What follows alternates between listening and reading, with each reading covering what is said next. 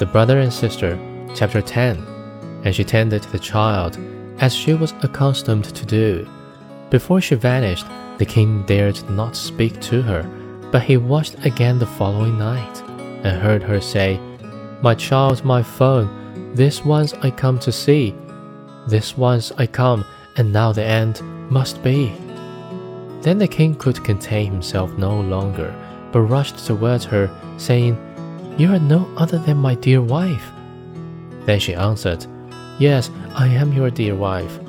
And in that moment, by the grace of heaven, her life returned to her, and she was once more well and strong.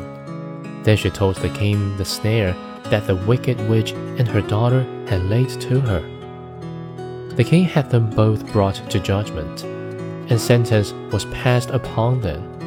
The daughter was sent away into the wood, where she was devoured by the wild beast, and the witch was burned, and ended miserably. And as soon as her body was in ashes, the spell was removed from the phone, and he took human shape again. And then the sister and brother lived happily together until the end.